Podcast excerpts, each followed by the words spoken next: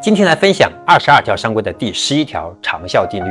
短期内促销能够增加公司的销售额，但从长期来看呢，促销只会减少公司的销售额，因为它会教消费者不要在正常的价格来买东西。我们越来越清晰的知道，任何形式的优惠券、折扣以及其他降价销售的行为本质是在告诉消费者，只有在得到便宜的时候再来购买。以白酒行业为例，大量的促销玩法其实并没有建立起新的强势品牌，相反，高额的促销、返现等方式击垮了越来越多的白酒企业，也很少听说有一个领先品牌是靠促销起来的。反而那些领先的白酒品牌，像茅台、五粮液、剑南春等等，是不轻易做促销的。这就是长效定律。你学会了吗？我是江开成，欢迎关注江开成商业课，带你走进深度思考的世界。我们下一个视频再见。